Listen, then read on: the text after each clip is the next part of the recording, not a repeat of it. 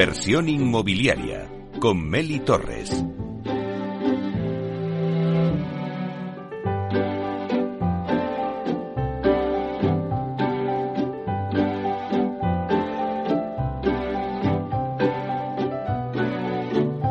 Bueno, pues seguimos con el debate que tenemos hoy con los seis CEOs que nos representan en esta mesa el sector inmobiliario. Vamos a hacer un repaso rápido a la mesa. Eh, tenemos con nosotros a Juan Antonio Gómez Pintado, consejero delegado de Vía Ágora. También está con nosotros Borja García Egochaga, consejero delegado de Neynor Homes. David Martínez, consejero delegado de Aidas Homes. También está Francisco Pérez, consejero delegado de Culmia. José Ignacio Morales, consejero delegado de Vía Célere. Y Víctor Pérez Arias, consejero delegado de ASG Homes. Bueno, pues antes eh, lo decía eh, Juan Antonio, decía, bueno, pues bueno, pues mm, las administraciones están haciendo eh, lo que buenamente crean ellas, pero hay mucho por hacer. Bueno, pues ahora vamos a ver lo que están haciendo los promotores. Eh, antes también él lo apuntaba a decir, bueno, pues nosotros ya estamos trabajando, estamos viendo pues cómo hacer las cosas, ¿no? Estamos a, se dan pasos agigantados, un sector mucho más profesional, eso ya nadie lo pone en duda. El tipo de producto ahora mismo que se está haciendo, antes solamente hablábamos de alquiler, o de venta en residencial. Bueno, pues es que ahora hay nuevos formatos, es eh, lo que llamamos el living, donde ya se ha metido ahí pues un montón de, de, de productos interesantes que todos acaban en ING, como decía David Martínez, o sea, pues está el co-living, el senior living, Hemos hablado del Virturren, de la vivienda asequible, bueno, también de las residencias de, de estudiantes, el co-living también. Eh, bueno, pues todo esto es un nuevo eh, sector inmobiliario que se ha creado donde quiero que analicemos, ¿no? Lo que estáis haciendo vosotros. A nivel producto, como os he dicho con el living. A nivel también de, de responsabilidad social corporativa. Eh, todo el tema de la sostenibilidad, que es súper importante, la industrialización, que también eh, es muy importante, los materiales que ya han cambiado. Antes no se hablaba de la madera, ahora ya se habla de la madera. Bueno, quiero que, vayamos un poco analizando cada uno de vosotros pues lo que estáis haciendo como promotores, por dónde creéis que están las claves del sector, lo que estáis haciendo en vuestras, en vuestras empresas y cómo es el futuro eh, de este sector. Entonces, pues nada, si queréis empezamos. Venga, Paco, contigo. Yo te diría que hacemos unas, unas, cuantas cosas que son, yo siempre lo explico, traslación de, de, disposiciones europeas que van en la línea de ir a un entorno eh, medioambiental mucho más sostenible y esas llevamos años aplicándolas, eh, una vez una tras otra, con más coste, por supuesto, pero creemos que es la línea adecuada y ahí estamos. Y luego realmente el sector, yo creo que ha dado avances, avances importantes de cara, de cara a lo que tú decías. En cuanto a productos, estos productos que, de los que estabais hablando requieren por detrás ver quién va a ser el usuario final. Eh, no hablo de la persona que va a estar ahí dentro. Cuando estamos pensando eh, hoy en una residencia de la tercera edad, nosotros estamos haciendo una en Barcelona, mmm, no la vamos a explotar nosotros. Entonces, eso tiene una complejidad. ¿Quién te la financia? ¿Quién la explota? Y quién va a ser el propietario de esta residencia. Y esto normalmente ahora está disociado. Antes tú podías pensar que tú lo hacías, te lo quedabas, lo explotabas y ahora esto no funciona así. Y eso supone que tienes que buscar, tienes que buscar un alguien, alguien que te la explote de primer nivel y que te pague por, por ese alquiler. Luego normalmente se lo quedará un propietario distinto, adaptada a, a las nuevas medidas post-COVID toda esta complejidad que tiene todo este sector del living ING que decíais, nos hemos metido y estamos encontrándole la manera de hacerlo posible. La transformación importante del sector va a venir, de, como tú decías, desde el punto de vista de todo lo que se avanza en la industrialización. Y ahí hay iniciativas muy interesantes. En esta mesa tenemos a alguien que nos puede hablar mucho de, de lo que se ha hecho. Nosotros podríamos contar todo lo que estamos haciendo con el plan Vive y la industrialización 100% de, de todas las viviendas que estamos haciendo en la, en la, Comunidad de Madrid. Yo creo que esa es la transformación. Y eso, estábamos hablando de un sector con problemas de industriales, con problemas de gente que no, no quiere trabajar. La transformación del sector empezará por ahí, va a tardar. Esto, esto es lento, vamos a estar unos cuantos años. Y el nivel de producción industrializada que vamos a poder hacer en los siguientes años es bajo. La Administración tiene una parte muy importante o simplificamos normativa urbanística o adecuamos todos los concursos de vivienda asequible para que puedan ser industrializados o esta transformación que hemos de hacer sí o sí en el sector eh, de la promoción y la construcción no se va a poder llevar a cabo. Para mí esta es vital para el futuro eh, del sector. Nacho. Sí, yo me diría que, bueno, eh, como respuesta general te diría que lo que hemos hecho nosotros son los deberes. ¿eh? Los deberes, te voy a decir que en tres campos, ¿no? En, lo financiero, en lo operativo y luego en todo lo que tiene que ver, que has mencionado antes del ESG, que me gustaría también detenerme un poco en eso. ¿no? Desde el punto de vista financiero, estamos dando ya por sentado que tenemos unos balances infinitamente más aleados, unos apalancamientos muchísimo más bajos, que es un diferencial muy grande que no debemos dejar de valorar respecto a lo que pasó en crisis anteriores, ¿no? Yo los niveles de liquidez y apalancamiento no tienen absolutamente nada que ver, por tanto, hemos afrontado un COVID, eh, un cambio de ciclo, mucha más incertidumbre, con, unos niveles de preparación desde el punto de vista financiero, eh, yo diría que significativamente mejores de lo que había pasado en el pasado, ¿no? Diversificando tanto mercado bancario, mercado de capitales. Es decir, ahora lo que ocurre es que las, las promotoras tenemos muchísima más liquidez de lo que teníamos en ciclos parecidos eh, en el pasado, ¿no? En la parte operativa, lo que hemos hecho es fundamentalmente es ir adaptando el producto tradicional yo diría, a, golpe de ir conociendo cada vez mejor a nuestro cliente, y hay un componente ahí mucho de digitalización, de data analytics, de conocer muy bien las necesidades del cliente, de repente han empezado a aparecer muchos distintos eh, clases de activo, eh, y lo que vamos haciendo es cada vez más adaptando nuestro producto tradicional de promoción a ese tipo de cliente nuevo, de demanda nuevo. Y ahí aparecen, como habéis apuntado, pues todos los eh, INGs, todos ¿no? los co-living, co-working, eh, senior living, etcétera, etcétera, más el tema del alquiler, que tampoco lo hacíamos tradicionalmente y que ahora sí lo hacemos, yo diría, como una parte estructural de nuestro negocio, más toda la promoción tradicional, ¿no? Y, y en la tercera pata, en la parte más un poco del, del ESG, Evidentemente, yo diría que todos hemos eh, abrazado la parte más environmental, yendo más allá de lo que nos exige la, regulación, y yo que estamos todos absolutamente convencidos de que es la forma de movernos hacia, hacia adelante, pero creo también que hacemos una labor también en la pata social muy importante que a veces no, le dedicamos todo el tiempo, yo creo, a destacarla, ¿no? Oye, somos plenamente conscientes que la vivienda, nuestras promociones, forman parte de un tejido social, que forman parte de una comunidad a la que no solo mejoramos desde el punto de vista urbanístico, sino que estamos colaborando con infinidad de asociaciones, con infinidad de fundaciones, para un poco devolver a la sociedad todo eso que en el fondo nos da vía beneficios, ¿no? Y, no somos pocas las compañías que dedicamos un porcentaje importante de beneficios a, los temas sociales, ¿no?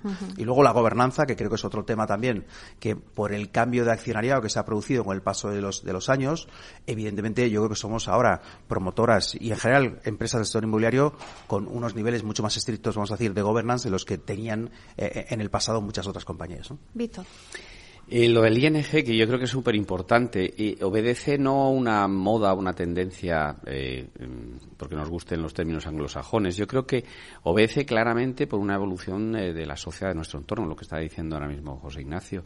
y yo creo que, que las empresas lo que hemos hecho aceleradamente es adaptarnos a la, a la demanda. Hay una demanda muy heterogénea eh, en España que obedece a un cambio social, a un cambio de la sociedad, de jóvenes, de mayores, eh, mm, y incluso diría que por, eh, por, por, demandante. El, demandante aquí en España es muy heterogéneo.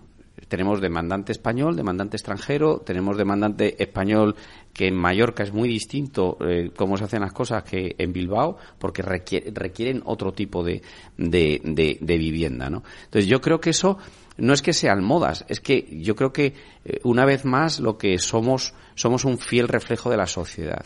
Ahí eh, avance, vamos a avanzar ahí porque, bueno, yo creo que, como acabo de decir, respondemos claramente a las necesidades que detectamos en el mercado. Y ahí, y perdona que vuelva un paso atrás, eh, necesitamos ir de la mano de las administraciones públicas, porque lo que nos encontramos en muchos casos para dar respuesta al ING, y no es publicidad, es, es eh, básicamente una falta de adaptación a la normativa de esa solución. Eh, creo que es esencial el abordarlo, abordarlo ya, no que empecemos a pensarlo, sino abordarlo ya, porque eh, la necesidad está aquí, nosotros estamos atendiéndola, pero estamos con un vacío normativo que nos, que nos puede perjudicar.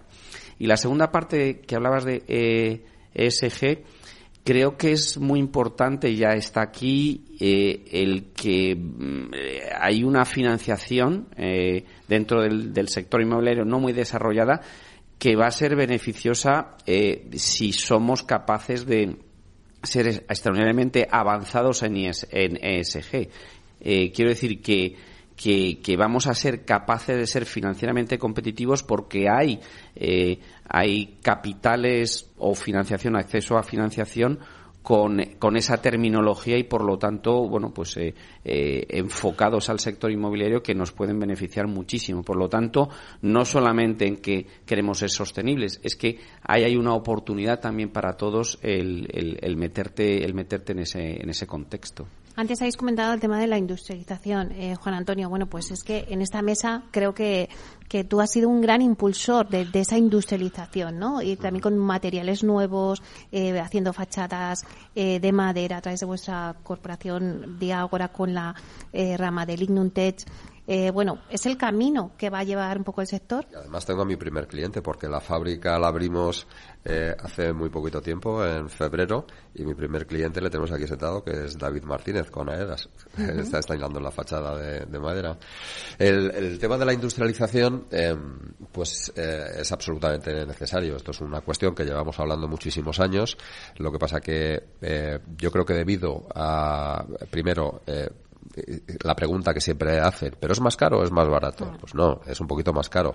Lo que pasa que para hacer el cálculo tienes que hacer el cálculo de una manera eh, razonable. ¿Cuánto tiempo acortas los periodos de ejecución? ¿Qué calidad estás incluyendo al estar eh, instalando materiales que están eh, eh, industrializados y consecuentemente tienen un proceso de control de calidad mucho mayor. Y esto siempre se comparaba con una construcción tradicional. ¿Qué ocurre? Pues que aquí tenemos ahora un serio problema y es que en los próximos 15 años se van a jubilar aproximadamente un 30% de la fuerza laboral, de, la, mano de obra que tenemos ahora mismo en, en, nuestras obras, en nuestras promociones y solo somos capaces de incorporar eh, gente por, joven por debajo eh, alrededor de un 6-7%. Entonces, esta necesidad de mano de obra y sobre todo de la mano de obra especializada que se va a necesitar, eh, pues yo creo que ya lleva sin ningún tipo de lugar a dudas a un proceso de industrialización. Tenía razón Paco cuando dice, oye, esto va a ser un proceso largo, no tenemos todavía la suficiente capacidad instalada para dar eh, cobertura a toda la vivienda que se tiene que hacer, pero bueno, es un proceso que se ha puesto ya en marcha y que poco a poco iremos viéndolo. Eh, yo elegí la madera porque, además, eh, lo que lo que veo es que hay un proceso respecto de la evaluación poco a poco, no solamente en los materiales, con las declaraciones ambientales de producto, que son exigentes ahora eh, con respecto a las reglas europeas y en España también, eh, es que nos van a hacer un cómputo de la huella del CO2, de la huella de carbono en nuestras promociones y estoy seguro que lo mismo que pasa en Francia, que aquella que tiene en función de lo que ahorres y en función de los materiales que utilices, eh, están dando un 30% más de edificabilidad a estas promociones y esto ya ocurre en Francia, pues creo que es un buen acicate y así lo decimos también en España. Oye, lo que no puede ser es que quien está promoviendo de una manera menos sostenible no tenga, o sea, tenga las mismas ventajas que uno que está haciéndolo de otra manera, ¿no? Y en ese sentido la madera tiene un menor impacto como material, es recuperar un sistema tradicional de edificación que existió con unos procesos y unas herramientas diferentes y eh, con un menor impacto en la huella de carbono. Creo que todo sumado eh, es un camino largo que hay que hemos empezado a caminar ahora, pero que estoy seguro que dará sus frutos en, en el futuro. Uh -huh. Como decíamos, todos eh, habéis ampliado ¿no? vuestras líneas de negocio a todo el coliving, Build to Rent, eh, residencias. Eh, ¿Qué es lo que estáis haciendo en Neynor? Bueno, pues en Neynor, eh, respecto a producto, Efectivamente estamos trabajando, hemos trabajado mucho en, en, la línea de Build to Rent y ahora estamos eh, trabajando muy activamente en toda la parte del de, ING, ¿no? Eh, toda la parte de, del living. Ahí yo eh, creo que hay eh, dos retos eh, para que, porque hay una cosa que está clara, como están diciendo mis compañeros, hay unos fundamentales de mercado, hay una demanda, eh, hay una necesidad ahora mismo de generar ese tipo de producto en España. Pero hay dos retos. Por un lado, volvemos a hablar de urbanismo y ahí eh, necesitamos una flexibilidad de usos mucho mayor de la que tenemos hoy en día. Es uno de los, eh, al final, de los elementos que paraliza muchas posibles operaciones porque volvemos a lo de siempre. No tenemos suelo disponible, no ya solamente por una cuestión de precio, como antes ha comentado eh, Juan Antonio, ni siquiera cuando lo quieres comprar ese precio lo tienes disponible. O sea, realmente es que no hay suelo. Eh, eso es una parte importante. Y la otra parte importante para que este sector se pueda desarrollar es entender bien cuál es la estructura de capital que se necesita. Y ahí, cuando eh, encaramos suelos, por ejemplo, que son de administración o suelos dotacionales, pues necesitamos eh, eh, incorporar estructuras de capital para atraer inversión para poder desarrollar este sector. Y esto es importante porque eh, está habiendo un cambio y se está produciendo en estos últimos, yo te diría, casi meses, está habiendo un cambio de la actitud del capital. El capital eh, entró eh, capital extranjero, porque prácticamente capital español, salvo cuatro euros que algunos tenemos en esta mesa, pues hay muy poquito, eh, incorporándose al sector promotor, al sector del living, al sector de industrialización o a cualquier sector que tenga que ver con la residencia en España. Y básicamente hemos estado en manos de determinados fondos de inversión. Estos fondos de inversión, eh, bueno, pues eh, la tendencia no es a que vengan más fondos y más bien yo creo que, pues, está siendo al contrario. Entonces, para que todo este sector del build to rent, del living, de tal, se pueda desarrollar eh, en la necesidad que, hay ahora mismo nacional, hay que buscar estructuras y facilitar la llegada de este capital. Y eso es importantísimo para que el sector se pueda desarrollar. Respecto al tema que están eh, comentando también, eh, o estamos comentando, de la sostenibilidad, eh, lo vuelvo a, relacionar también con la llegada de capital. O sea, tenemos una normativa europea que es la taxonomía que afecta a todos los sectores y a todas las actividades económicas, pero que destina también o ha dedicado también tres capítulos a lo relacionado con, con la vivienda. Uno en cuanto a construcción de vivienda de obra nueva, otro en cuanto a rehabilitación y otro en cuanto a tenencia de obra nueva. Estos capítulos, al final lo que han marcado son unas guías eh, basados en seis eh, eh, ámbitos, de los cuales hay dos que están ya desarrollados, que son el de mitigación y adaptación al cambio climático, y establecen unos parámetros por los cuales una promoción cumple la taxonomía. Esto tiene una importancia grande porque el cumplir la taxonomía lo que implica es que se tiene acceso a líneas de financiación verdes. Las líneas de financiación verde eh, eh, son el futuro de, del sector, eh, eh, no solamente el real estate, son el, eh, el futuro de, de, de, la actividad económica en Europa y es donde la Unión Europea está poniendo los, eh, los machos para fortalecer precisamente aquellas actividades que sean más sostenibles. Y esto lo enlazo con lo que está diciendo eh, Juan Antonio, de la madera, la industrialización, la huella de carbono. Son temas que van marcando cada vez más, más diferencia entre lo que es vivienda nueva y la vivienda existente. Eh, y es uno de los grandes, grandes retos que tenemos, yo creo que como, que como país, el ser capaces de ir incorporando estas mejoras a la vivienda que vamos construyendo sin repercutir demasiado en los costos. Eh, bueno, pues esto es otro reto. Al final, eh, los costos de construcción tienen un peso muy importante también en el desarrollo de producto, sobre todo cuando estamos hablando de vivienda eh, más asequible. Y eso es muy importante porque al final la vivienda asequible es vivienda nueva, es vivienda que tiene que financiarse y ahí encontrar el equilibrio pues es uno de los campos de trabajo donde nosotros en Enor estamos más metidos este año. Oye, yo, Borja, has dicho antes que hay un cambio de actitud del capital, ¿no? Eh, y te pregunto, los, los fondos que ahora mismo están en muchas de las promotoras ahora mismo, sobre todo eh, la parte residencial, ¿no? Hablo, eh, ¿están de salida? Pues no lo sé, no lo sé. Eh, realmente lo que no están es de llegada. O sea, lo que vemos nosotros, y al final yo creo que es una de las grandes eh, eh, dificultades que hemos tenido las sociedades cotizadas que nos dedicamos al real estate en España, es que no hemos sido capaces de atraer capital. Porque cualquiera puede invertir en una compañía fantástica como Vía Celere, como AEDAS o como Neynor. Son sociedades que, que, que están cotizadas. Cualquier persona puede comprar acciones no entra capital nacional, no ha entrado en este ciclo. Y el capital extranjero que entró, pues nosotros eh, hacemos un esfuerzo importantísimo en atraer más capital y precisamente todo lo que estamos comentando hoy en esta mesa, ¿no? De las oportunidades que hay en España, de eh, la importancia que tiene eh, el, sector, del desequilibrio que hay entre demanda y oferta, dar visibilidad del negocio, ¿no? También, porque al final eh, esto, si, nadie percibe que hay negocio detrás, tampoco se hace vivienda nueva. Y es fundamental hacer vivienda nueva, como hemos comentado hoy aquí. Por lo tanto, lo que vemos es que, que mm, eso que, vi, que entró en España, esos fondos que entraron, también entraron, hay que decirlo en un contexto diferente, ¿eh? entraron eh, también a, adquirir bolsas de suelo que estaban en manos de entidades financieras, sobre todo, que se habían generado como consecuencia de la crisis. Y hay que reponer ese capital. Aquello fue unas determinadas operaciones de algunos fondos que entraron en aquel momento, en el 14, en el 15, en el 16, pero ahora estamos en el 23 y necesitamos reponer ese capital. Bueno, pues vamos a, dejar un poco, a, vamos a coger un poquito de aire y volvemos nada. En unos minutos regresamos de nuevo con ya la última, el último tramo de, del debate.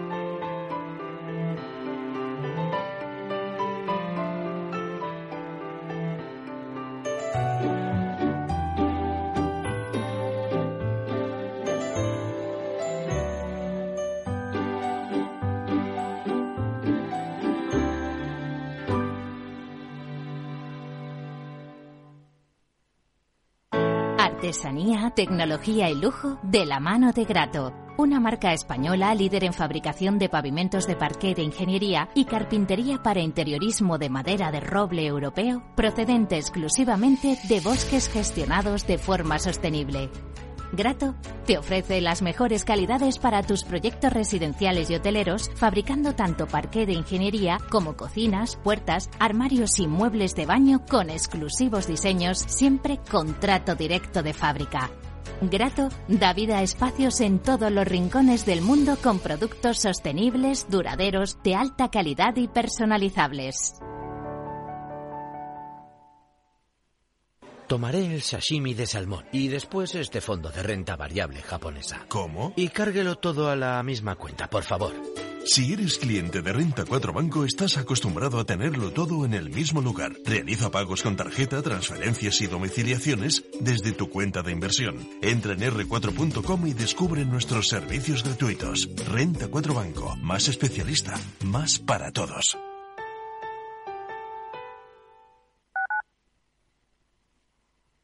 Capital Radio, Madrid, 103.2 FM. Disfruta de la mejor cocina gallega en Montes de Galicia. Todo un clásico moderno en el barrio de Salamanca. Disfruta de la variada dieta láctica, de las mejores carnes y pescados tratados con respeto y transparencia y regados con una de las mejores bodegas de la zona. En grupo, en familia o en pareja, Montes de Galicia te ofrece el espacio perfecto en cada ocasión. Los viernes en Capital Radio te proponemos descubrir y comprender las estrategias de empresas con éxito que servirán de inspiración y ejemplo para la tuya. Escucha Metaempresas, un programa presentado por Andrés Arenas con la presencia y los consejos de expertos en distintas áreas y profesores de reconocida trayectoria. Todos los viernes a las siete y media de la tarde, Metaempresas, Capital Radio.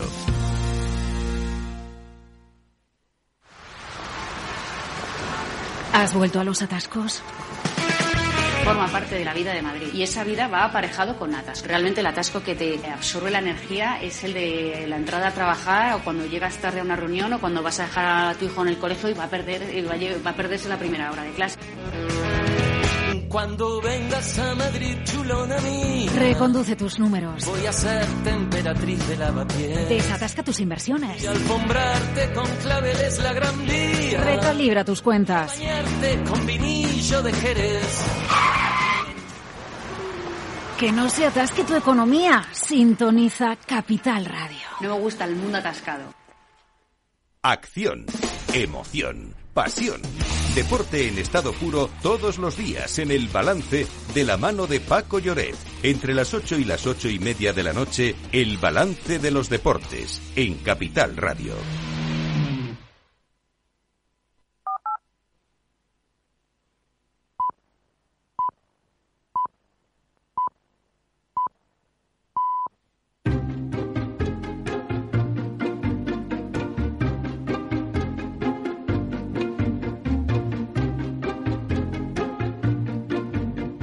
Inversión inmobiliaria con Meli Torres.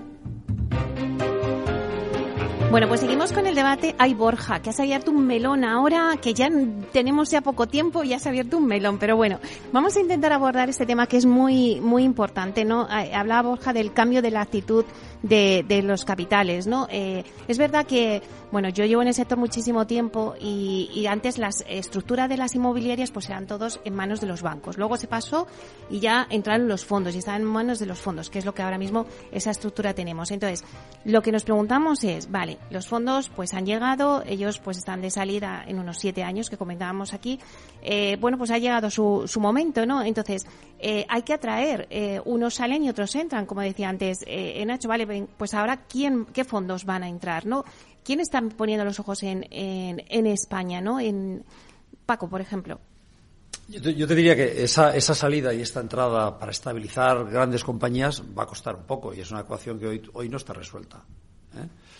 Eh, todo el mundo quiere girar a ser una plataforma de gestión de, de, servicios de promociones inmobiliarias donde la participación en el capital sea menor, porque es verdad, dices, pero esto, ¿qué está pasando en toda Europa? Sobre todo por la caída que ha habido en bolsa de, las compañías cotizadas que se dedican al residencial.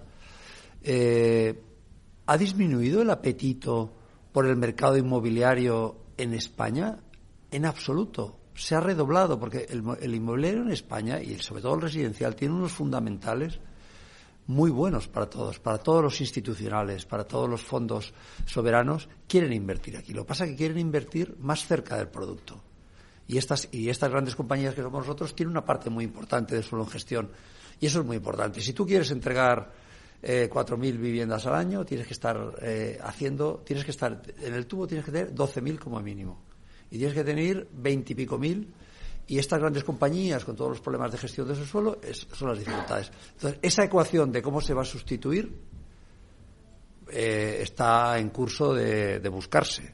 Ahora bien, ¿esto ha disminuido el apetito por el inmobiliario español? En absoluto, sigue igual de... y lo, lo, que me extraña a mí, hoy, hoy hablando con alguna entidad financiera, es que siguen apareciendo fondos, pero estos ya vienen a cosas muy concretas. Quiero montar senior living y vengo con dinero y quiero que alguien muy cerca ya de la licencia, porque quiero hacer 5.000 camas de senior living. Y esta es la dificultad. Que por eso es tan importante el debate del suelo que estábamos teniendo. Por eso es tan importante que la Administración vea. Mira, a veces estos debates hablamos de cosas que yo desde llevo treinta y pico de años he oído siempre. Aterricémoslo en, en dato concreto de las dos áreas metropolitanas. Madrid tiene suelo en estos momentos en gestión cerca para hacer 160.000 viviendas, más o menos, ¿vale? Más las licencias se te pueden ir saliendo luego en la ciudad. Eso, ¿cuántas viviendas nuevas hace Madrid? 20.000. Tienes para ocho años. Y dices, uy, ocho años, eso es mucho. Eso no es nada en, en nuestro sector que tienes que planificar. Antes parece, cuando Antonio decía, se tardan 10, 15 años desde que pones en marcha un planeamiento. Si eso no tiene la velocidad adecuada, colapsamos. Y fijaros una cosa, todos estos sectores nuevos tienen una cosa muy importante. Mínimo un 30% de vivienda protegida. Y algunos tienen hasta el 50%. Ahí es donde vamos a hacer todas las políticas de vivienda asequible, de esa vivienda que necesita la gente joven, de vivienda en alquiler y demás. Entonces, ese tubo es importantísimo. ¿Eh? ¿Qué pasará con el capital que quiere salir? Hay que buscarle. Esa ecuación está por resolver y este año 23 va a ser un año importante para ello. David, ¿está por resolver esa ecuación? A ver, el, el capital hoy en, día, hoy en, día, está muy especializado eh, y es muy volátil. Eh, yo creo que aquí lo, importante es que estamos en mitad de un proceso de, y le digo esto un poco también a modo de resumen de lo que hemos comentado hoy, eh, a mitad de un proceso de transformación de nuestra industria como no ha vivido hace más de 100 años. Eh, y estamos construyendo una, una industria solvente, confiable e invertible, sin ninguna duda. Y, veremos cómo el capital va, rotando y hoy tenemos un perfil de capital y dentro de unos años tendremos otro. Lo más importante es que estamos en ese proceso de transformación a través de cinco vectores que hemos mencionado. Y si me permites recapitular. Hemos hablado de que hoy en día es una, industria tremendamente solvente. Tenemos fuentes alternativas de financiación, una grandísima disciplina eh, financiera y un control sobre el, endeudamiento como no se, tuvo en otras épocas. En segundo lugar, eh, tenemos un enfoque hacia el cliente. Hace diez años hacíamos solo vivienda para vender al particular. Hoy en día ya hemos mencionado todos los tipos de productos que estamos eh, desarrollando. En tercer lugar, digitalización. Estamos digitalizando todos nuestros procesos con el objetivo de dar un mejor servicio y de ser más eficientes. No tardando mucho, empezaremos a comercializar viviendas como lo hace el sector del automóvil. Recordaréis que hace 15 años íbamos un concesionario. Hoy en día compramos un coche a través de nuestros dispositivos electrónicos. Eso también lo veremos en la, vivienda. Llegará dando un mejor servicio mucho más rápido y mucho más eh, completo a nuestros clientes. Estamos avanzando por, en cuarto eh, a través del vector de la industrialización. Ya estamos viendo eh, fachadas industrializadas que nos permiten ahorrar meses, mejorar la calidad y pasar de, unos eh, proyectos donde el coste era una variable a, donde el coste es, cierto. Veremos cuartos de baño industrializados y otros muchos elementos industrializados que permitirán dar, como digo, una mejor vivienda y más y en un plazo más, eh, más corto. Y por último, la descarbonización, que también la hemos eh, apuntado. Como todas las compañías, estamos trabajando en reducir el impacto de la huella eh, de carbono de nuestra actividad. Y tenemos una mayor conciencia social y, como mencionábamos antes, contribuimos a las comunidades donde participamos. En definitiva, lo que estamos transformando el sector y es un sector extraordinario y, comparativamente hablando con otros en Europa, es mucho mejor invertir aquí que en otros sectores que están eh, mucho más atrasados o mucho más eh, menos solventes eh, en otras geografías. Por tanto, no tengo ninguna duda, ninguna duda que estará el capital. Víctor. Por ser muy concreto, dos cuestiones. La primera, eh, rotación de capital. Estamos en estos momentos viviendo eh, el inicio o estamos durante eh, el momento de rotación de capital, clarísimamente. y esto no significa que dejemos de ser interesantes, como yo creo que han apuntado Francisco y, David. lo que pasa que los perfiles son distintos y, ya está, no pasa nada. Estamos en ese, en ese tránsito, en ese trámite y seguimos siendo eh, tremendamente atractivos. Tenemos unos, como hemos comentado, unos fundamentales muy sólidos respecto de la solvencia del, del mercado por varios de los, eh, bueno, por todos de los puntos que ha mencionado David, pero, pero es que eh, yo me gustaría que fuéramos eh, estrictos eh, eh, comparándonos, no en tamaño, sino sobre todo en solvencia. ¿Por qué vamos a traer capital a España? Lo vamos a, traer, lo vamos a traer porque somos un mercado, o lo estamos atrayendo porque somos un mercado con unos fundamentales claros, pero también tenemos a nuestro alcance una cuestión que en algunas, en algunas ocasiones debilitamos y es, es la seguridad jurídica. O sea, tenemos que reforzar nuestra seguridad jurídica o por lo menos no alterarla. Y en segundo lugar, y por último, eh, mencionar que, el, capital eh, lo que busca son mercados dinámicos. Y enlazo con lo que hemos eh, estado hablando permanentemente. Un mercado dinámico, si tiene alternativas, si tiene materia prima, si nosotros nos dedicamos a solamente hacer 80, 90 mil, 100 mil viviendas al año, es que no somos un mercado atractivo, no somos dinámico. Nacho. Sí, yo, Mary, complementando un poco lo que se ha dicho, yo creo primero, eh, ¿por qué vender a capital nuevo? Porque los retornos son buenos y te diría porque los fundamentales del mercado efectivamente acompañan. ¿no? Eh, soy pesimista en cuanto a que ese capital nuevo pueda aparecer en el 2023 por una sencilla razón, y es que eh, se ha apuntado ya, o sea, el capital nuevo necesita seguridad jurídica. Y un año de dos elecciones no es un año en el que vayamos a tener mensajes tranquilizadores probablemente por parte de las administraciones, eh, me refiero administraciones del, punto de vista político, me refiero. El capital aparecerá cuando eh, seamos capaces, ya aparte de vender bien, que ya lo estamos haciendo, lo decía antes Borja, esos fundamentales dentro y fuera de España, seamos capaces de acompañar esos buenos fundamentales con mensajes de tranquilidad, de que, oye, estas son las normas, Y, y con, de, una vez definidas las normas, aparecerá distinto tipo de capital, core, core plus, value added, es decir, el, el, capital es capaz de adaptarse a la norma. Lo que el capital tolera y digiere muy mal es que la norma sea hoy una, mañana otra y entre medias haya alguna declaración política que vaya, como apuntaba Juan Antonio, de repente a prohibir la adquisición de vivienda por parte de terceros. Eso es lo que precisamente el capital no quiere oír. Inseguridad, eh, yo diría improvisación y, y falta de eh, estabilidad en los mensajes, ¿no? Eso es lo que hay que evitar, desde luego.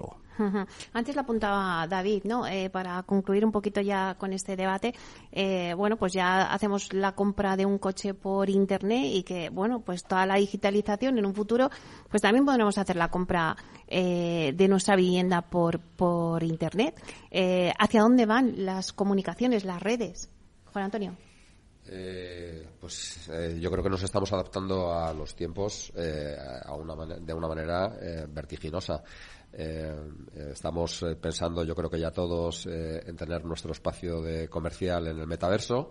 tenemos las, las redes, yo creo que, que todos ardiendo con el lanzamiento de mensajes. Eh, utilizamos leads que, y, esa conectividad que tenemos a través de las redes que antes no existía. O sea, más allá de la, de la, del cliente que iba a la oficina de ventas no había manera. O sea, insertabas tu valla publicitaria en el suelo, tu anuncio en prensa o tu anuncio en radio y ahí se acababa la historia.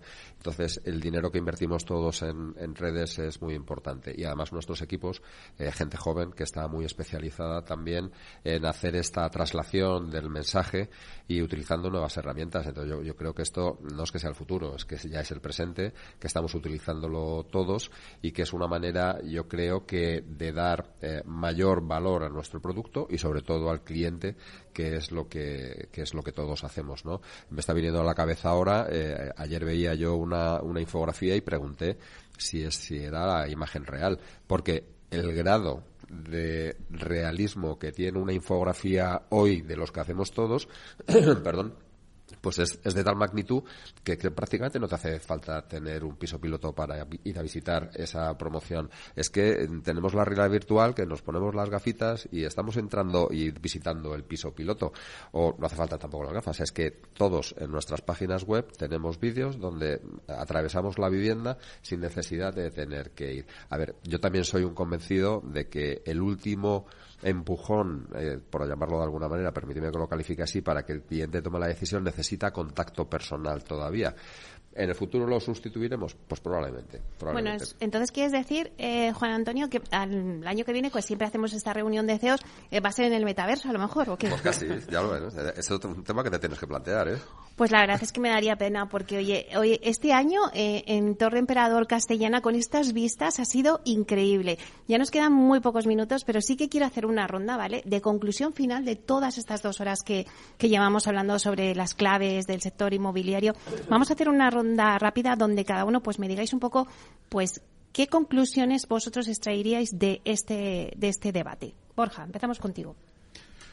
Eh, pues eh, por ser breve, eh, yo creo que la sensación general que me quedo del debate que, hemos tenido ¿eh? es no veo un sector preocupado. Eh, o sea, yo creo que en esto coincidimos todos en el corto plazo, en un año 2023 excesivamente complicado. Todas las empresas yo creo que tenemos puesto el foco en el medio y largo plazo. Estamos buscando cómo hacer este, este sector más potente. Eh, creo que todos somos un poco pesimistas en cuanto a cómo se está manejando el tema del suelo en España. Llevamos hablando muchísimos años de esto y, y, no se ven grandes avances. Yo creo que aquí, o creo que la sensación que tenemos todos, pues es un tema demasiado politizado, seguramente demasiado poco trabajado desde el punto de vista práctico y, y, y realista. Creo que todas las empresas estamos eh, muy metidos eh, y muy concienciados con los temas de sostenibilidad, de mejora de calidad de nuestros edificios.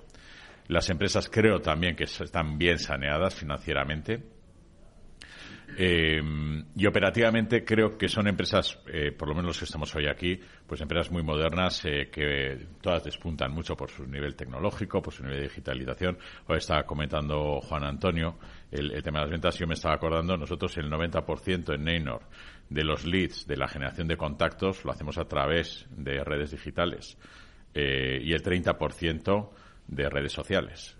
Son números, ¿no? Pues bueno, pues es hacia donde nos lleva, ¿no? Pues la dinámica ya hoy eh, eso está plenamente integrado en el ADN de las compañías Y yo soy razonablemente optimista también eh, por el futuro del sector. Creo que poco a poco seremos capaces de ir eh, resolviendo esos problemas que, apuntábamos, ¿no? Pues de falta de suelo en las grandes ciudades y en las eh, zonas que son más atractivas para vivir.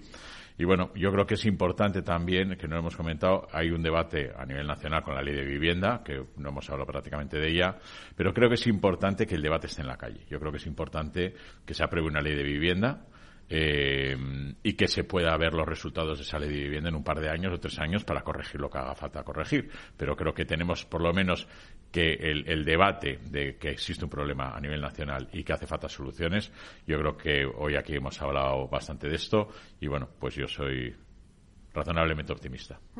Vamos a seguir con la ronda. David. Mira, yo creo que hoy en día el sector de la promoción residencial es un sector eh, moderno, innovador, solvente, confiable, confiable para sus eh, clientes que reciben mejores productos, servicios y para sus inversores que tienen una magnífica oportunidad de obtener un, gran eh, retorno con un riesgo muy controlado. Por tanto, por delante tenemos muchos retos, pero como los que hemos gestionado durante el año pasado, que seremos capaces de sacar adelante y en cambio, eh, por poner un, pero, pues hoy seguimos esperando que la Administración Pública ayude a resolver la necesidad de fabricar más producto para atender la demanda de vivienda en, España, que como hemos eh, constatado es, es muy amplia. Paco. Yo para complementar, ¿eh? porque estoy de acuerdo con lo que, con lo que han dicho, yo, yo te diría dos cosas poniendo el foco un poco en lo general. Yo siempre lo explico, somos el 20%, las grandes somos el 20% del sector. Y dices, ¿y el otro 80%? El, el otro 80%, las pequeñas y medianas, han evolucionado muy favorablemente. Están siguiendo esta inercia que estábamos hablando de, competitividad, de, modernización de todas las estructuras. Han cambiado. Muchas empresas que compraban suelo eh, eh, financiado han cogido, tienen family office pequeños detrás y, estamos encontrando, yo que me he dedicado a mirármelo esto, una estructura empresarial de todo el sector en España que es eh, muy sólida. Segundo tema, va a ser muy importante todas las políticas. Eh, ha llegado el momento de empezar a hablar de, de, un pacto para la vivienda en España que permee a todas las administraciones y todas estas iniciativas sueltas que hay para tirar adelante vivienda asequible. Eh, la Comunidad de Madrid, muy importante, todo lo que ha hecho el Ayuntamiento de Madrid, muy importante. El Ayuntamiento de Barcelona con, con Metropolis Barcelona. Todo lo que va a salir de la Next Generation. Yo creo que esto tiene que cristalizar.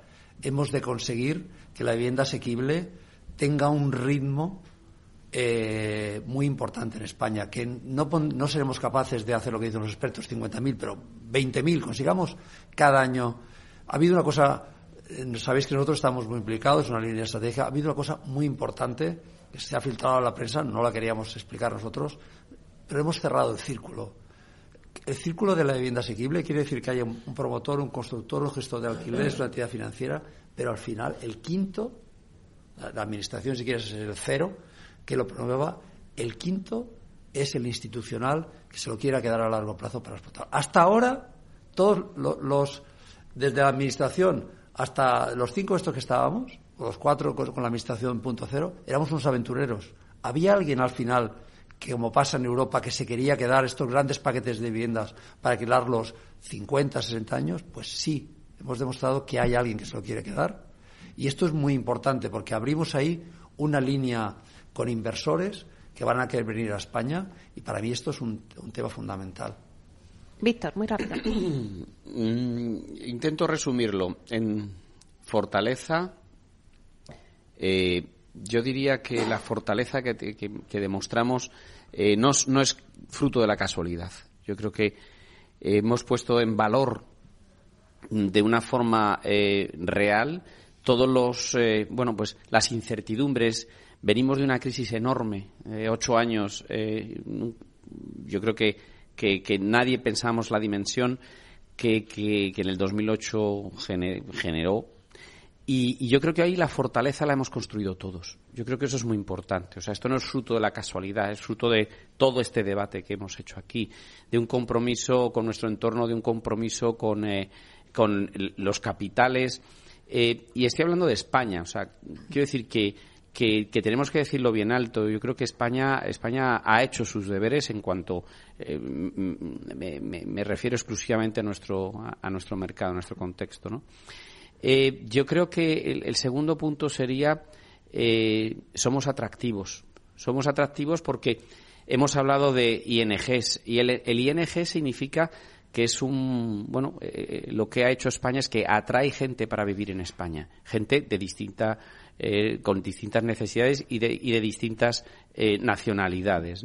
Y, eso, eso es muy importante. Nos tenemos que, nos tenemos que adaptar a ello, pero, pero somos muy atractivos como modelo de vida. Y el tercero, para mí, eh, fundamental es necesitamos, tenemos una oportunidad. Tenemos la oportunidad de consolidar el mercado, pero para ello, un año 2023 que hemos, coincidimos todos de que es un año si no de tránsito, es un año con ciertas incertidumbres por, por la cuestión de las elecciones, pero debería ser un año de oportunidad para adaptar muchos de estos, eh, de estos cambios que necesitamos normativos, eh, eh, que, evolucionen muy rápidamente para dar respuesta a, a, los nuevos retos del, del, mercado. Y no quiero entrar en, mucha profundidad, no es solamente de necesidades, sino también de, de, de, fondos europeos que están ahí y que los tenemos que aprovechar. Pero es que necesitamos que la Administración nos ayude. Nosotros estamos dispuestos y abiertos y somos los principales interesados, pero necesitamos de, la ayuda, de la colaboración de la Administración. Nacho. Sí, yo, yo soy un optimista eh, empedernido de luego eh, el 23 creo que hay que afrontarlo con mucho optimismo, que, no es un optimismo loco, es un optimismo con, con dosis de realismo, me refiero, que es que es eh, eh la situación que nos vamos a encontrar es un sector digo, con, con, mucha paz y mucha tranquilidad, eh, muy centrado en, en, en, en ejecutar lo que tenemos ya vendido y por tanto poca incertidumbre por ese lado. La incertidumbre sí que creo que va a venir más de fuera, como he dicho antes, eh, por el tema de las elecciones. Eh, la regulación tiene algunos brotes verdes. La ley Omnibus, yo diría en general, es, es eh, exactamente marca la dirección de por dónde tiene que ir la regulación urbanística a futuro. Ojalá que después de elecciones ganemos la paz necesaria para que ese debate de la vivienda sea, sea sosegado, podamos sacar conclusiones y digo conclusiones contando con los agentes, porque muchas veces te encuentras con que este tipo de decisiones, vamos a decir, legislativas, se toma a espaldas del sector y, no te pregunta la opinión eh, en un sector en el que realmente el que sabe qué está pasando es el que lo está viviendo y el que lo está ejecutando, ¿no?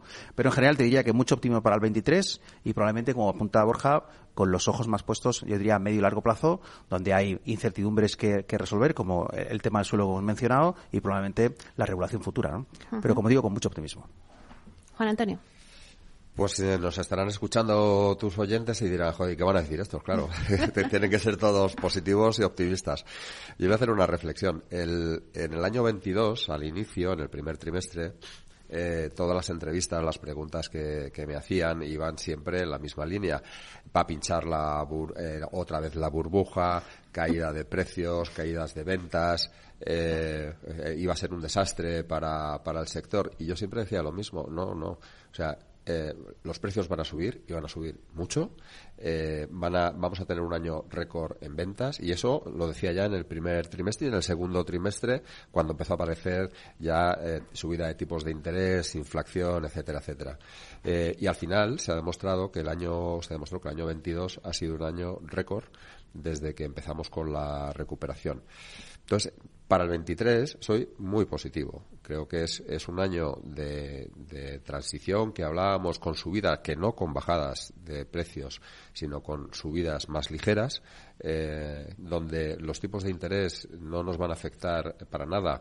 Eh, algo quizá en esta comercialización que tengamos que iniciar, pero es que nosotros tenemos dos años para, para comercializar nuestro producto, con lo cual, hipotéticamente, con la bajada de interés que, que empiecen a, ya a, asomar en el año 2024, pues la verdad que creo que lo que tenemos que hacer es mantener nuestra actividad, concentrarnos y trabajar mucho en la mejora de nuestros procesos, en esa línea que, estamos todos llevando y donde en una competencia como la que tenemos entre todos, lo que hacemos es mejorar, porque donde no hay competencia hay incompetencia. Esa es una realidad. Entonces, creo que en esa línea eh, estamos desarrollándolo bien, pero eh, tender siempre eh, al final la mano a la administración para que de alguna manera eh, esa falta de seguridad jurídica y esa falta de herramientas a nivel de gestión urban, de, en el urbanismo, pues se solvente de una dichosa vez y que seamos capaces entre todos de poner un bien como la vivienda al servicio del ciudadano. Bueno, pues empecé eh, toda esta a las diez y media con una entrevista a, a Joan Cortés, que es el, consejero delegado de Emperador Properties, y me decía una frase que me ha gustado y la voy a decir. Bueno, pues se llegará tan, tan alto como desees soñar. Así que yo veo vuestras expectativas muy altas, sois muy positivos. Como decía Juan Antonio, claro, pues los oyentes van a decir, bueno, y si nos lo están contando ellos, pues ¿qué nos van a decir? Pero bueno, yo creo que hemos analizado muy bien todo el sector para que dar, eh, bueno, pues las pistas y las claves de por dónde va a ir. Solamente pues agradeceros, muchísimas gracias a Borja García de Gochaga, consejero delegado de Neynor Gracias, Borja. Muchas gracias, Meli a David Martínez, consejero delegado de AEDAS Homes. Muchísimas gracias. Muchas gracias, Meli. También a Francisco Pérez, consejero delegado de Culmia. Gracias, Paco. Gracias. También a José Ignacio mm, Morales, eh, consejero delegado de Vía Célere. Gracias, Nacho. Gracias a ti, Meli y a Juan Antonio Gómez Pintado, consejero delegado de Vía Ágora. Muchísimas gracias. Un placer que nos hayas traído aquí con estas vistas. Te has olvidado de mí. Ay, perdona. Y a Víctor Pérez Arias, perdona, es que me estaban indicando los minutos que nos quedan. Y a Víctor Pérez Arias, consejero delegado de ASG Homes. Yo que te iba a decir que, como siempre, un placer, Meli. claro que sí. Bueno, pues eh, la verdad es que muchísimas gracias a todos por estar aquí. Hasta aquí nuestro debate, eh, bueno, pues especial de, de los CEOs, que ha sido una representación de los principales CEOs de las principales eh, promotoras de, de España. Eh, además, en esta torre Emperador Castellana, en un sitio con unas tas mixtas inmejorables. Espero que hayáis puesto, bueno, pues eh, que hayamos puesto todos, entre todos, un poco de claridad a nuestros oyentes de por dónde va a irse dibujando el sector inmobiliario, sobre todo el residencial, ¿no? Con la ayuda de los principales protagonistas del sector. Y a ustedes, señoras y señores, que nos escuchan al otro lado de las ondas, gracias por estar ahí y compartir este espacio con nosotros. Gracias también de parte del equipo que hace posible este espacio, de Juanda Castañas en la realización técnica, también de Félix Franco que en la realización y de quien les habla, Meli Torres. Les esperamos mañana viernes de 12 a 1 en Inversión Inmobiliaria. Hasta entonces, que sean felices.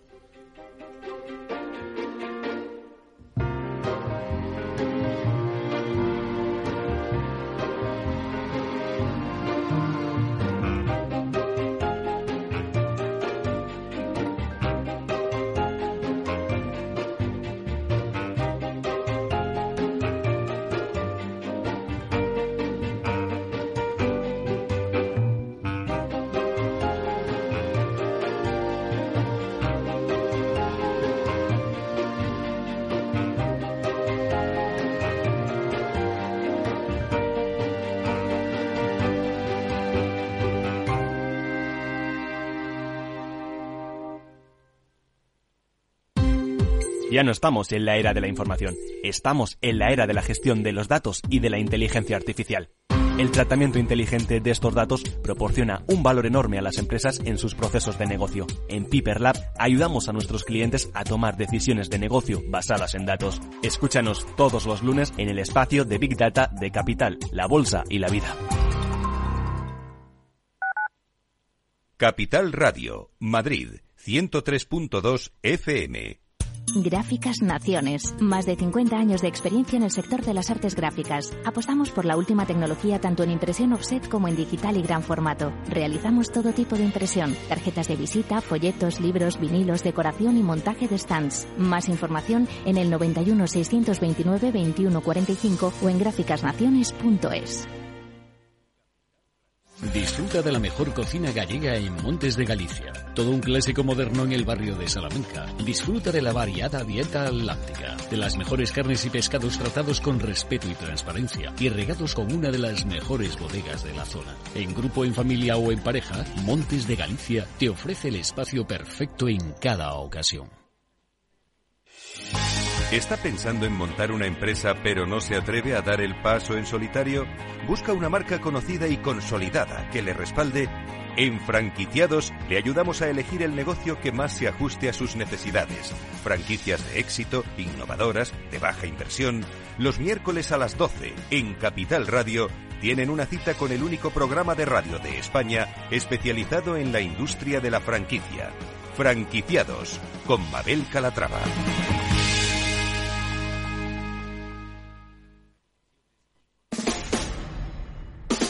Escucha cada día entre las 8 y las ocho y media de la noche el balance de los deportes con Paco Lloret, la emoción del fútbol y la pasión del deporte en el balance. Capital Radio.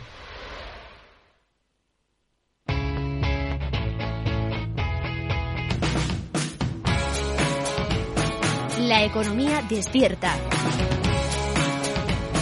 Capital Radio.